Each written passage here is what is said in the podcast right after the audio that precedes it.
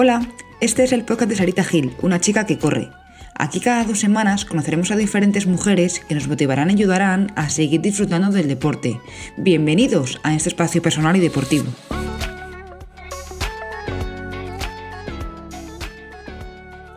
En este episodio hablamos con Ana, que dice de sí misma que trabaja mucho, corre mucho y dibuja mucho.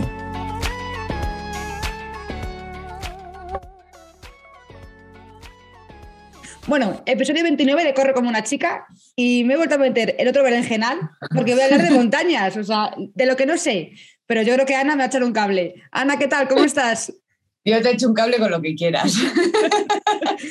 lo dicho, es que no es mi tema principal, ¿vale? Pero estoy dispuesta a aprender, ¿vale? Entonces, todo lo que tú quieras contar, oye, que sea bienvenido para aprender. Bueno, tenemos un buen rato aquí, yo creo que para hablar y para que yo te cuente y tú me cuentes. Venga, perfecto. Pues lo primero, a ver, ¿quién es Ana? Buah. Una descerebrada, la que soy. Desarrolla. Sí, sí, realmente no, soy una persona más que normal, soy una, tía, pues eso, de, digo ya señora de 39 años, que trabaja mucho, corre mucho y dibuja mucho. Ese es básicamente mi, resumen.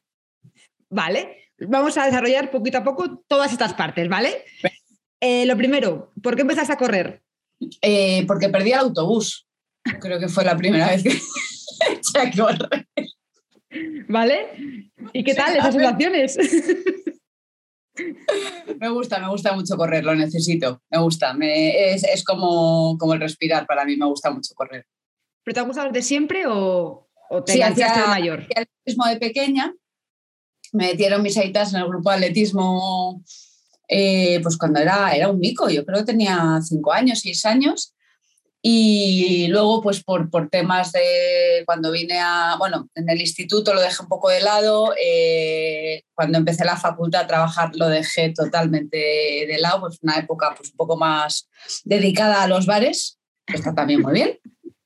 Y con 27 años dije, me, falta, me faltaba algo, no sabía qué era y lo que me faltaba era volver a, correr y volví al atletismo, me volví a apuntar al equipo atletismo y otra vez retomé, o sea, toda la vida, menos ese pequeño lapsus que todos tenemos ahí de la facultad. Hombre, es que encima eres vasca, ¿no? Sí, soy vasca. Pues claro, es que los bares, hombre, a ver. Claro, claro. claro, es de piedra, es que a ver, me lo ponen fácil. No, sí, además eso, llegué a, Madrid, empecé a trabajar en Madrid y tal, es un mundo nuevo, es un mundo tal, pues bueno, pues fue una época que me, vamos, no me arrepiento de nada, me lo pasé fenomenal, pero el deporte en esa época es verdad que lo dejé ahí un poco más, más de lado. Yo creo que a todos nos pasa alguna vez. Sí, puede ser. ¿Y lo de la montaña también fue desde el principio o, o no? La montaña, a ver, va en cualquier vasco, creo que van los genes. pero, pero no, no, porque yo siempre había hecho atletismo puro y duro. Y, el monte, bueno, pues estaba, estaba ahí y, llegó un día, pues eso, con 27 años, cuando, cuando volví a retomar, que me, simplemente me apeteció. Tenía aquí Guadarrama y dije, voy a ir al monte a andar. Y bueno, voy a andar, bueno, igual corro un poquito que andar solo me aburre. Y, y, así fue como, como retomé hace, pues eso, hace 12 años ya, el monte. No, sí, sí, porque es que la gente que, que se engancha a la montaña, no sé qué le ve, o sea, que todo el mundo que empieza es que le encanta.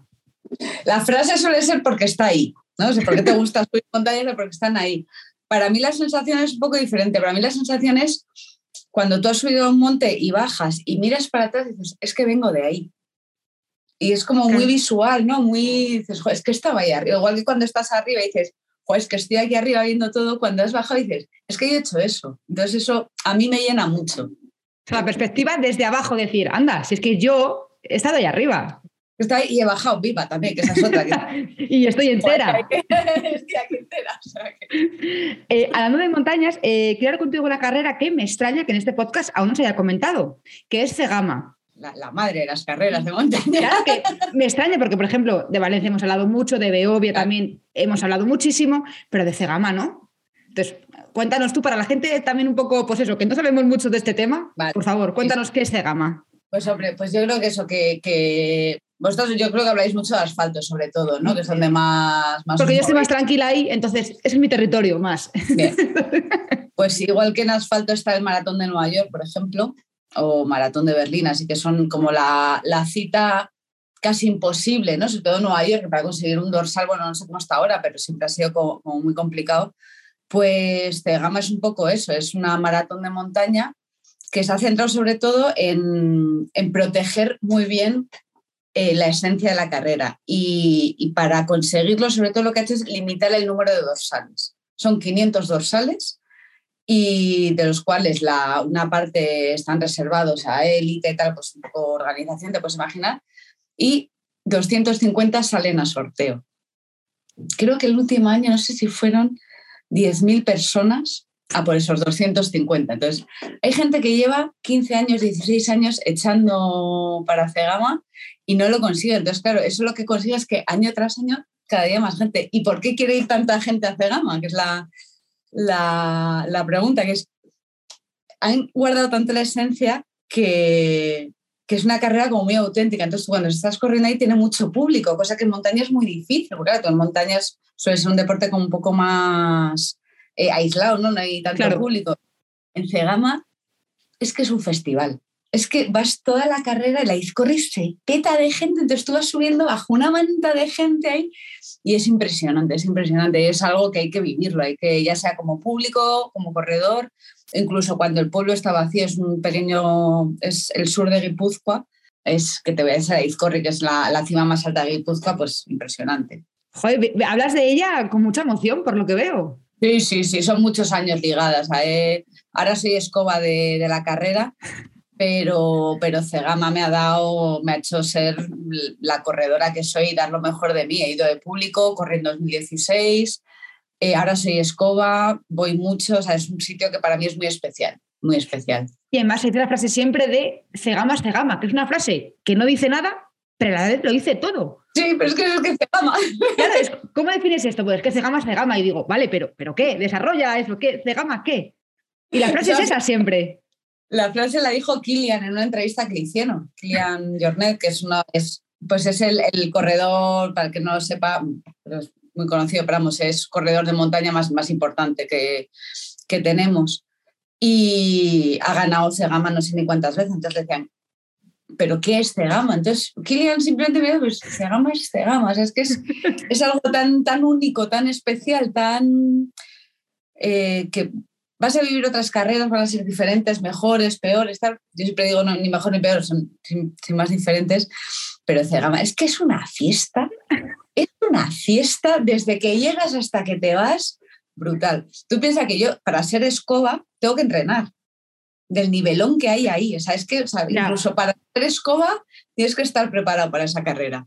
¿Se parece a Beovia en lo que es el ambiente, que es un poco lo más grande que yo he vivido como corredora respecto a público? Sí, Efectivamente, entonces Beovia, desde que sales hasta, hasta que llegas, que hay gente por todos los lados, pues es ese mismo espíritu, la Beovia San Sebastián, llevada al monte. Y más kilómetros, porque es el doble de distancia, claro. Es distancia maratón, 42 eh, kilómetros y son 2.700 positivos ahí para desayunar. para mí es una barbaridad absoluta porque yo vengo de, cero, con lo cual para mí es, es, muchísimo. Pero bueno, pinta bien, tal y como me lo ven desde fiesta, de tal, pinta bien. Sí, sí, sí, hay que ir, hay que ir. Yo creo que si te gusta correr y, te gusta o te gusta el monte o simplemente te gusta Euskadi, ir. Euskadi sí me gusta, ahí sí lo tengo que reconocer. Pero te quiero preguntar por la edición de 2016. ¿Qué pasó en esa edición? ¿En qué posición quedaste? fue, fue, pues, pues, a mí la vida me da regalos, pues 2016 me dio el regalazo, conseguí el, dorsal para Cegama, para maratón, y, y, yo sabía que para el nivel de Cegama yo estoy muy lejos. Un corredor popular normal, que es donde yo me encajo, tienes que dejar los puñeteros cuernos para, para estar al nivel de Cegama. Y básicamente es lo que hice, pues me maté a entrenar de una forma rayó un poco la, obsesión ese año y, llegó la edición y llegué la última. Llegué la última, lo que pasa que en Cegama eh, reciben al último igual que al primero. Y yo sabía que eso era así, porque llevo muchos años yendo y. Y, ya cuando vi que iba llegando última, última, última, yo decía, bueno, pues llegó la última que está guay también, pero no me esperaba la, el recibimiento que me hicieron el, me desbordó, me desbordó totalmente. Entonces, cuando te has matado tanto por algo y lo consigues, y encima lo consigues de esa forma, que fue, que fue un festival lo que me organizaron ahí, me desbordé, o sea, me desbordé de alegría. O sea, yo las fotos que tengo, la sonrisa no me entra en la cara. Es una sensación muy única, muy sé que no lo voy a vivir nunca más algo así. Claro, pero que muchas veces a lo mejor la gente de, vente a la carrera tal, no, que quedo la última. Eh, no sé, pasa algo por quedar la última. Me da igual la carrera, Cegama, vale, tiene que ser increíble, acabarla simplemente, pero ¿pasa algo por quedar la última? No pasa nada por quedar el último. También, eh, yo siempre lo digo, hay que tener cabeza en estas cosas porque mucha gente se apunta a carreras sin saber a qué narices se está apuntando. Y igual has llegado al último, pero porque has sufrido demasiado, porque no has sabido medir tus fuerzas. Entonces, llegar al último a mí me parece estupendo y todos entramos, igual hay un primero y hay, que ser un último también, pero también saber medirnos, es decir, que no llegues último porque llegas destrozadísimo. Las retiradas también están ahí y no, no pasa, tampoco hay que tampoco hay que hacer, yo le digo hacer la toallita a la fantástica. O sea que tienes que saber medir y, entonces, el último está muy bien, pero ojito, ojito. Vale, sí, pero con cabeza, al final, como todo. un par de dedos de frente no es tan mal tampoco, ¿no? Como en cualquier ámbito. Sí, pero que eso que, que, a ver, que uno tiene que dar el último, es así, porque lo que tú decías, tiene que haber un primero, tiene que haber un último, pero que ese último que se está esforzando está ahí. Y el, que está en el sofá de su casa ni se ha apuntado, ni se ha atrevido a dar ese paso de apuntarse a una carrera. Efectivamente, o sea que eh, no pasa nada por llegar el último. Igual un poco para tu orgullo y dices, joder, ya no pasa nada. Hay, que, hay que tomarse esto como lo que es, que es nuestro hobby. O sea, no te van a pagar más, ni menos, ni te van a pagar realmente. Eh, así a divertirte. Y si te ha tocado ser el último, te ha tocado ser el último. Pues en otra ya irás mejor o irás peor o, o lo que sea. Pero a mí me parece un orgullo desde el primero hasta el último. Sí, totalmente de acuerdo. Que lo vi, digo, se lo tengo que preguntar porque eh, creo que es un ejemplo también eso, de que mucha gente, no, no, es que seguro que quedó la última, pues no pasa nada, oye. Pasa nada, no pasa nada. Ana está aquí entera, eh, no le han hecho nada ni nada, o sea que no pasa nada. La gente si se quiere apuntar, no pasa nada. Y luego, la experiencia que más me alucina de todo lo que he leído de ti es lo de Manaslu. A ver, cuéntame esto. El Manaslu es, pues otro regalo de la vida. Pero esta vez fue, fue en forma de, de, un 8000, una, una, expedición invernal a Manaslu. Eh, está el alpinista que es Alex Chicón, un alpinista vasco muy, muy conocido, seguramente la gente que nos escuche lo sepa quién es perfectamente, y Simone Moro, que es otro alpinista italiano, que son especialistas en 8000 invernales. Un 8000 de por sí ya es difícil. Un 8000 en invernal es muy jodido.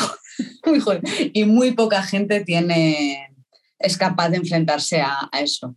Entonces, bueno, pues por un cuento que hice, eh, coincidí trabajando con Alex Chicón y vio lo que hacía un poco, vio lo que me dedicaba y aparte de dibujar soy, soy infografista, y un equipo de 30 personas, se me da muy bien la, la, la organización. Entonces, un poco lo que hacía tal y me dijo, oye, ¿te quieres venir al Manaslu? Y dije, ah, pues sí, así directamente. Sin pensar. Sin pensar. Le dije que sí, porque eso es algo, es que tienes que decir que sí. O sea, si te gusta como me gusta a mí la montaña, si te gusta como me gusta a mí el alpinismo, te digo, es que, es que vas a decir que sí, automáticamente, que es lo que hice yo. Dije, esto fue un 1 de diciembre y un 20 de diciembre estaba ya camino de Nepal. Así que ahí que fui con muchísimo miedo, muchísimo miedo, porque es, sabía dónde iba, sabía que, iba, que, iba, a pasar muchísimo frío, que iban a ser tres meses muy jodidos, perdón por decirlo así, pero, pero es así. Y, pero sabiendo que iba a vivir algo absolutamente único. Y, y ahí que me fui. Vale, porque vamos a aclarar esto, a sentar conocimientos. ¿Te fuiste tres meses a Nepal? A Nepal, en un campo base a 5.000 metros, a ayudar en la expedición. O sea, la gente en diciembre que se va a lo mejor a Canarias, a por ahí a la playita con mojitos, tú dijiste, no, no, ¿qué, dices? Yo hielo, pero de otro tipo. En los cubatas no, ahí en la montaña, ¿no? Sí, sí, sí, ahí al, monte a, temperaturas, pues mira, de día, para que te hagas una idea, los días buenos, buenos, estábamos a menos uno, menos dos grados, que si no hace viento, en montaña es una temperatura muy, muy agradable, muy agradable y luego estaba Mordor, que eran los menos 25 grados que caían durmiendo en una tienda de campaña en el suelo, que es que no estás en una casetita, tal, estás, estás durmiendo en el suelo con tus plumas y aguantando vientos, ventiscas y, lo que hiciera falta. ¿Qué fue lo mejor y lo peor de, esos tres meses? Buah, lo mejor es un poco... es, un poco complicado esto de explicar, pero era, yo creo que era mi, momento eh, por las noches. Claro, eh, yo tenía que salir a hacer pis. las noches eran, igual tú te acostabas te metías al saco a las 6, 7 de la tarde hasta el día siguiente. O sea, en cuanto caía el sol, tú te tenías que abrir y te metías a la tienda. Entonces, había momentos en los que yo tenía que salir a hacer pis. Y, entonces salía, había una luz de luna brutal, brutal, con todo el manaslo, con toda la nieve. Tú no sabes, o eso refleja que es casi de día la, la luz esa. Entonces estaba todo el cielo estrellado, todo el, o el campo base en silencio no había nadie, era, era el momento que decía, estoy aquí, con un frío aterrador, pero, era un momento de calma y paz que yo salía eso, salía a hacer Esto eran las noches que hacía, bueno, ¿eh? cuando hacía viento, hacía viento, eso era una tortura. Pero ese momento de estoy aquí, con esa luz de luna, es que no me lo va a quitar nadie, nadie. Ese, ese momento es, es muy único. Y lo peor, eh, pues el frío el frío que es muy, hace daño, o hace, físicamente te, te hace daño, yo, yo pasé muy, mal los pies, las heridas no me cicatrizaban, tal, entonces eh, aguantar eso eh, es, es, durito, es muy durito. Sí, porque también, imagino que también será duro de cabeza, el, decir, es que me estoy helando, es que, que me lleven para mi casa. Tienes que tener la cabeza muy fría, así... no te queda otra. No te, tienes que saber perfectamente dónde estás y a dónde vas y que todo lo que pasa lo vas a magnificar.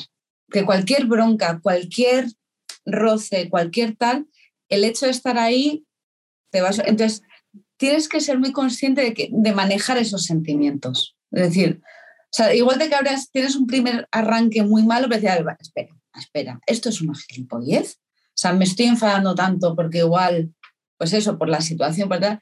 Y si tienes eso controlado, llevas mucho ganado también no se puede aplicar luego aquí en, en España, ¿no? El decir que en el primer momento te enfadas, te calientas y luego lo piensas dos segundos y dices, bueno, no merece la pena esta chorrada.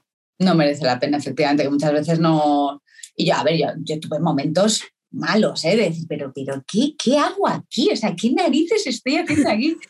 Pero, pero aprender eso, a relativizar un poco, decir, que estoy aquí, mira dónde estoy, o sea, mira dónde estoy, voy a aprovechar esto voy a dejar esta tontería de lado, voy a aprovechar y voy a, ya cuando venga un mal mayor, y esa filosofía, bueno, igual, igual que me la llevé allí, me la, me la traje todavía mucho más trabajada de, de, vuelta. Pero es una filosofía que la tengo ya bastante machacada. No, bien, luego que me parece un aprendizaje. También he escuchado en un podcast tuyo, eh, hablando en la entrevista acerca de esto, que un truco que tenías para no pasar tanto frío era mirar sandalias y cosas así de verano. ¿Es, ¿Esto es de verdad? Cierto, cierto. soñaba, esto fue, es un día, pasaba muchísimo frío, muchísimo frío y de vez en cuando teníamos internet, pues eso, para mandar, mandábamos las fotos y tal, y teníamos como un poco, un momentito de recreo, ¿no? De, pues para escribir a casa y tal. Y, y hablaba con, con Eneco, hay un, hay un pueblo en Nepal que se llama Pokhara, es un paraíso, es un paraíso, está eh, hacia la mitad oeste de Nepal, yendo hacia la Napurna, y es un lago rodeado de montañas que es 20 grados, ¿sabes? Es un paraíso. Yo hablaba con Eneco allí, que era el cocinero, y decía, tío, vámonos a Pocara, vamos a Pocara, ¿no? Venga. Y soñabas un poco con ese calorcito. Entonces, eso es lo que yo decía a Eneco, tío, yo quiero unas sandalias y un vestido. Yo me apetece eso. Entonces, un día mire sandalias y vestidos solo por, por intentar pasar un poco mejor ese trago de, frío. Y luego soñaba con mangos. ¿Con mangos? Con mangos, se me antojaba el mango, porque claro, comes mal, o sea, comíamos bastante bien dentro de, lo que te deja, pero nada de fruta, nada de, bueno, ni caprichos, ni nada, la comida era buena, pero bueno, patallera. Yo soñaba con mangos, vestidos y pocara. Claro, mango que es una fruta tropical, ¿no? Que eso, que es más veraniega. Sí, pues eso, o sea, eso es el cerebro lo que, lo que te... Claro, esto lo cuentas, la gente te mira diciendo, ¿qué me estás contando? Y yo, pues, pues, La realidad, pues te cuento la realidad, macho, pues eso es lo que hay. Eh, una realidad que te quiero preguntar, porque también tengo entendido que eres la única mujer que estaba allí. Sí, vino una chica al principio, pero, pero se marchó, sí, pero fui, fui la única mujer en, en el campo base. Vale, y yo esto lo pregunto siempre en los podcasts, el tema de la regla. Y dirás, ¿por qué? Que hay gente, bueno, hay gente no, los hombres son los que me preguntan, eh, ¿pero por qué si le preguntas esto? Pues porque si una persona está en una montaña corriendo 5 kilómetros, en algún momento tendrá que pararse a cambiarse. Entonces, yo no sé si voy a hacer algún día eso, pero por si acaso tengo que saberlo. Entonces, si yo me voy allí a la montaña tres meses, el tema de la regla, ¿cómo gestiono yo eso? Porque ya para mear me parece difícil.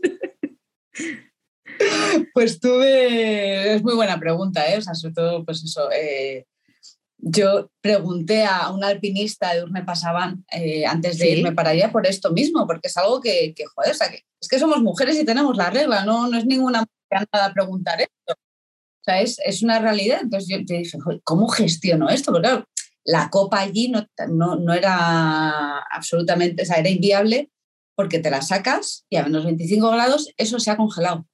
Claro. Según lo sacado. Así, de, de sencillo. Y entonces, bueno, pues le pregunté y me dijo, bueno, tú tranquila, que con la altura se corta la regla, que es lo más normal. Y yo, ah, pues mira, pues no lo había pensado. Y bueno, pues yo me llevé mi caja de trampas, tal, calculé las, las reglas que me tocaba en, en ciclo y tal. Y cuando llegué ahí tuve un mal de altura más malo que un demonio, lo pasé, lo pasé muy mal. Y lejos de que se me cortara la regla, estuve, o sea, me bajó la regla nada más llegar se cortó, se paró un ciclo normal y me volvió a bajar otro ciclo, ciclo entero siete días después. Entonces tuve dos reglas seguidas y ahí ya me, me desajusté por, por, completo. Y lo, lo, llevé pues, pues como llevé absolutamente todo con naturalidad, diciendo a todos, pues chicos, pues llevo 10 días con las reglas, estoy ya que me desangraba por todos los lados. Y, y nada, o sea, la limpieza básica todos los días te tienes que limpiar, todos los días te tienes que cuidar, por mucho que no nos echáramos, esa higiene es, primordial y, y, a, base de tampas, ¿no? es que no te queda, no te queda otra. Tampas o es lo más, lo más cómodo por las congelaciones, sobre todo. Pero que a lo mejor tenías pensado, pues X tampones para X reglas, porque lo calculaste, porque allí a lo mejor te sí, sí, no, no, más. Me quedé corta, me quedé corta y al final pues era mancharse y ya está. Pues te manchabas, limpiabas, te manchabas, limpiabas. Y ya está. Y ya está. Claro, y es lo que hay. Lo que tú dices, sí, naturalidad, pues aquí estamos a la montaña y que me ha tocado estar aquí así en la montaña, pues aquí estamos. Claro, y soy una chica y tengo la regla, ya está, no, no soy una marciana. Es, lo, que, es lo que hay. pues como llevo todo, pues con naturalidad y, y ya está, teníamos ahí un cubo y pues al cubo, ahí me iba yo, ya está. Claro, perfecto. Y una pregunta eh, que te quiero hacer, eh, por si alguien escucha este podcast, mm. a lo mejor yo no, ¿vale? Pero por si alguien se va vale. para el eh, ¿todo el mundo está preparado para vivir algo así? Uf, no, no, no, no, todo el mundo no, no, no, es, no, ni de coña. solo gente muy motivada está preparado para eso. Necesitas una motivación, es, es, es la base de esto.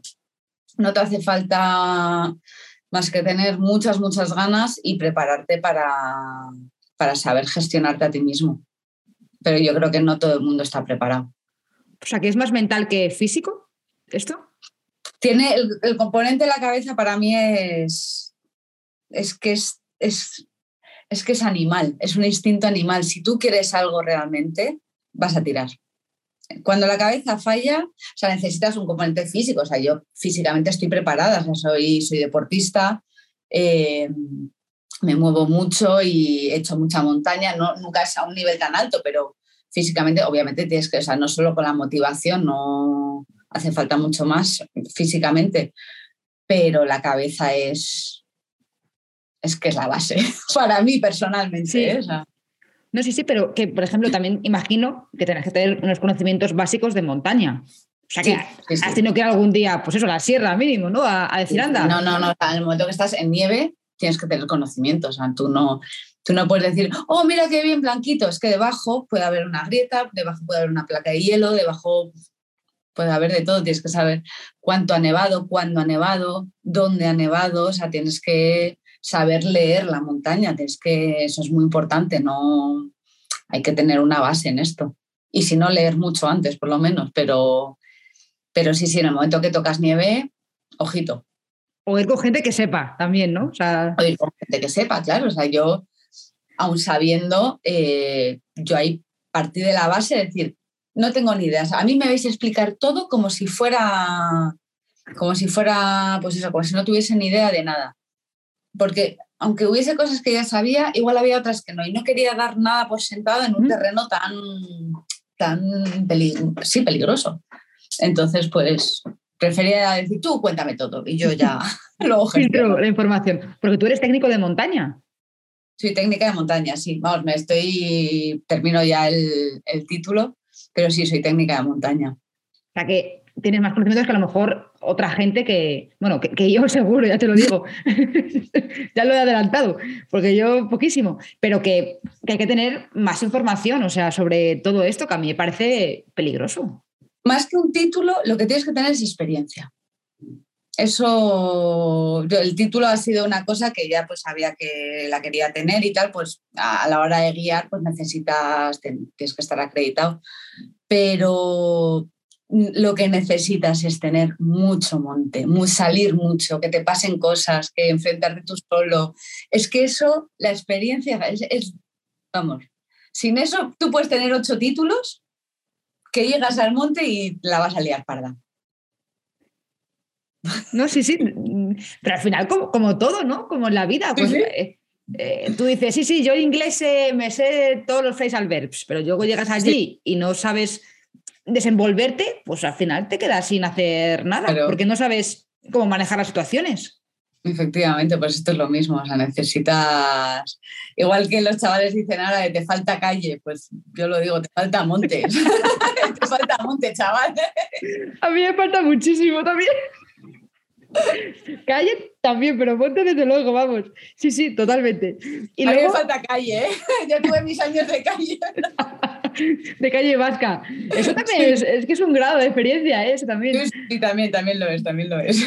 Y luego, eh, eso también me encanta, el tema de tu trabajo. Es que yo, yo, quiero que lo digas, tú es que no te quiero preguntar nada. ¿Qué es aspirinas? Aspirinas, es mi niña bonita. pues a ver, yo soy infografista de profesión, que la gente no entiende lo que es ser infografista. Yo, mi, trabajo se basa en transformar a dibujos informaciones complejas. Entonces, eh, yo, o sea, me llegan periodistas que tienen que contar cosas así como muy densas y tal, entonces yo te ayudo a transformar eso de una forma sencilla para que todo el mundo lo entienda.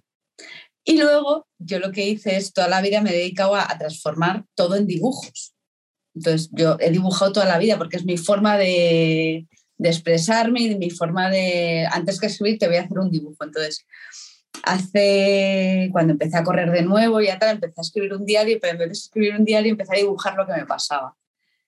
Y dibujando empecé un viñeta al día, viñeta al día, primero no publicaba, luego sí, y se ha convertido en un diario que al final le he puesto un nombre que es Aspirinas, que son las viñetas que publico todos los días, algo que era una cosa muy personal, que es un diario de vida, y es transformar lo que me pasa, lo que tal, en pequeñas viñetas que voy, que voy publicando. ¿Y todos los días publicas una? Todos los días. Es la, el subtítulo es Aspirinas, una al día, eh, intento no pillarme los dedos porque si me obligo todos los días, los siete días de la semana, me vuelvo, me vuelvo loca. Entonces lo he dejado en de lunes a jueves, más o menos es cuando publico las aspirinas. Los viernes es como Cabras, que es mi, tira cómica, que es ya más dedicado al monte, también es viñeta. Y los fines de semana descanso.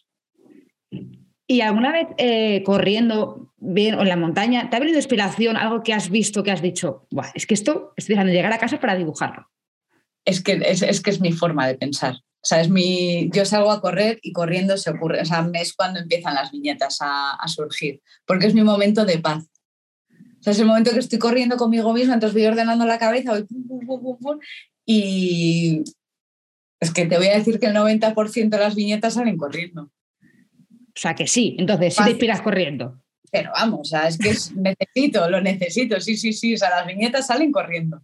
Vale, y otra pregunta también de ignorante de todo esto, porque yo de dibujar, bueno, me sacas de... Me sacas de lo de con un 6 y un 4, la cara de tu retrato y, y, cero. ¿Esto es desde siempre también? O sea, si tú ya de pequeña dibujabas bien, yo por ejemplo, que nunca he dibujado bien, ¿tengo solución? ¿En algún momento de mi vida podré dibujar un poco regular o no? Sí. O sea, a ver, yo no dibujo, yo no tengo un dibujo muy realista, yo, dibujo monigote. El monigote, o sea, es un círculo, dos palos, lo que pasa que, bueno, tiene, tiene mi estilo. Yo lo que hice es no parar de dibujar. A mí cuando estás en el cole y te dicen, no dibujes tal, no, siempre me decían los profesores que no dibujara, pero para mí era un lenguaje, o sea, digo, es que necesito, necesito dibujar. Entonces, yo creo que todos sabemos dibujar, igual que todos sabemos cantar. O sea, es, que es primario en un niño, dibujar y cantar es lo que más nos puede bailar, que nos encanta. Entonces, todos lo sabemos hacer, mejor o peor, pero lo sabemos hacer. Entonces, no es que dibujemos mal, tú no dibujas mal, yo no dibujo mal, o sea, simplemente dibujas a tu forma, igual que cantas a tu forma o bailas a tu forma. Mm, eh, yo dibujo mal, dibujo mal. Dibujo, o sea, lo que es manualidades se me dan mal, o sea, recortar se me da mal, eh, hacer manualidades, eso, envolver regalos se me da fatal, o sea, es horroroso lo que hago, de verdad. Los regalos se me dan mal, eso sí que es verdad. Pero digo, bueno, tiene otras cualidades. Pero esto quiero detallarlo. ¿Te decían en el colegio que dejaras de pintar? O sea, sí, venga. Sí, sí, que no pintara, me decía, pero ¿cómo que no pinte? Yo me cago en la leche, ¿por qué no voy a pintar? Yo necesito pintar. Era, ¿Y, ahora? ¿Y ahora es tu forma de vida? Es mi forma de vida, pero es que en el trabajo muchas veces, al principio, me miraban raro. Cuando estaba a dibujar, me decían, ¿qué haces? Digo, es que luego ya lo entendieron y, me quisieron como, como soy. Pero es muy raro, o sea, cuando ves a alguien dibujando, tu primer pensamiento es está perdiendo el tiempo no, no estoy perdiendo el tiempo, estoy, es mi forma de escribir. Y de expresarte. claro, entonces eh, yo me acuerdo de las reuniones de programa, en Más Vale Tarde, dibujaba todo y de ahí salieron viñetones maravillosos, pero al principio, claro, me veían y decían, este, ¿qué hace esta dibujando todo el rato? Y luego ya le encontraron el sentido a todo, que es un idioma, es que para mí es un idioma el dibujo. Bueno, yo invito a todo el mundo a que te siga, ¿vale? Para que vea eh, todo esto que, yo también he estado eh, porque de verdad me encanta. Con algunos además te ves más identificado, a lo mejor con los de correr o algo así, pero me encanta. Así que, bueno, todo el mundo, por favor, que, vea todos los días y que tenga su aspirina diaria, ¿vale? Si te parece, vamos a pasar a las preguntas un poquito más rápidas, ¿vale? Que son para todas iguales. Eh, la primera es tu carrera favorita y por qué. es que tengo que decir gama. ¿Por qué? Porque hace gamas de gama, ¿no? Pero no, venga, me voy a descolgar con. Te voy a decir la Beovia. Beovia, vale. También ha sido repetida, porque a ver, es que es una mítica también. Beovia. ¿Tu tipo de entreno favorito? Ah, las series me gustan mucho. ¿En montaña también? Sí, sí, sí, hombre, series encuesta, a tope. vale, ¿te gusta entrenar sola o acompañada? Ay, depende del día. Más sola. Sola. Vale, para inspirarte, ¿no? Como decías antes. Vale, ¿tu hora favorita para ir a correr? Por la mañana. Vale, ¿corres con música? Ah, en monte no. No, vale. ¿Te gusta más correr en invierno o en verano? En invierno. Incluso habiendo ido a Manaslu, sigues prefiriendo invierno. Vale. Invierno. En verano no me vas a ver correr. vale, y esta la voy a hacer por hacer, ¿vale? Que es montaña o asfalto. Es, es montaña. Es que tenía que preguntarla porque las pregunto a todo el mundo, así que tenía que preguntarla, aunque ya lo sabía. Y luego, la pregunta de Medea, que es, que esta me gusta mucho, ¿qué le dirías a tu yo del pasado cuando empezó a correr? A esa niña. Tú puedes, tú puedes. Yo es que me acuerdo cuando, es que cuando, cuando corres y dices no puedo más, no puedo más, sí puedes. Es que me diría eso, sí puedes, Ana, sí puedes, tira. ¿Vale? Que, o sea, que, confíe, ¿no? Venga, hombre, ¿cómo no vas a poder? Sí, sí, que sí, que sí. yo creo que es la, cosa más que me lo diría a mí yo pasó y me lo digo a mí yo actual. ¿eh? De, venga, que puedo, que, y eso, muchas carreras, ¿eh? Yo puedo, yo puedo, no sé, bueno, me imagino que tú también, ese, venga, va, venga, venga, va. Es un mensaje muy bueno. Y además me digo, venga, Sara, como diciendo, personaliza todo para ti, Sara, tú, Sara, Sara. Sí, yo me llamo a mi Ana, ¿eh? venga Ana, joder, venga Ana. A veces me llamo Anita, plan, un poco más romántica. más cariñosa. venga, Sarita, que yo puedo. claro, cada uno al final con, sus cosas. Y luego, una pregunta que tú quieras dejar para la siguiente del podcast, ¿cuál es? Ay, eso no me lo he preparado. Hmm. Pues, ¿cuál es tu montaña favorita? Vale. Joder, pues a mí me preguntas y... ¿Alguna habrá, Sara? ¿Alguna habrá? Yo qué sé, es que no, es que no soy mucho de montaña, soy más de bar que de montaña, así que no. ¿Cuál es tu bar favorito? en la ala de casa. Hombre, eso siempre es el mejor, el de abajo de casa. Hombre, el, de toda la vida. Sí, sí, el de la esquina, el bar de la esquina.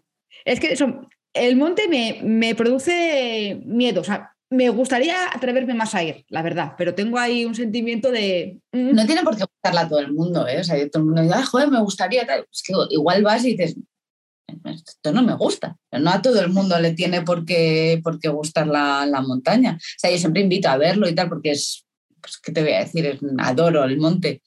Pero no, si te gusta hacer macramé en tu casa, macramé, igual ves una montaña, por muy bien está ahí del ojo, fantástica, pero que no, no, no tiene por qué gustar a todo el mundo. Vale, perfecto. Bueno, pues a ver qué, dice la siguiente. Pues algo más que tú quieras añadir que a mí se me haya pasado por lo que sea. No, yo creo que no. Eso que me encantan estos proyectos que me gustan mucho, la verdad. corre como una chica. me, parece una idea fantástica y, es verdad eso, que las chicas corremos muy fuerte y muy bien. Y muy motivadas, que lo has dicho antes y lo quiero recordar. Que, que aquí llevas a cada una también, que eso con mucha motivación y con muchas ganas de, de pasarlo bien. Así que gracias por participar, Ana. Eh, yo he aprendido cositas. A mí no me han dado muchas ganas de ir a pasar frío. Me han dado ganas de poner sandalias, pero a lo mejor a alguien sí, porque nunca sabemos quién nos escucha y a quién podemos motivar. Así que muchas gracias por participar, Ana. Un placer. muchas gracias, Ana.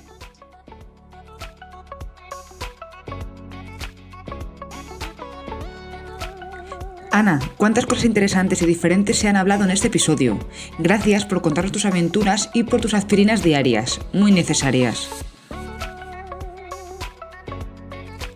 A los demás nos vemos en 15 días con una nueva historia que podéis oír en cualquier aplicación. Un abrazo.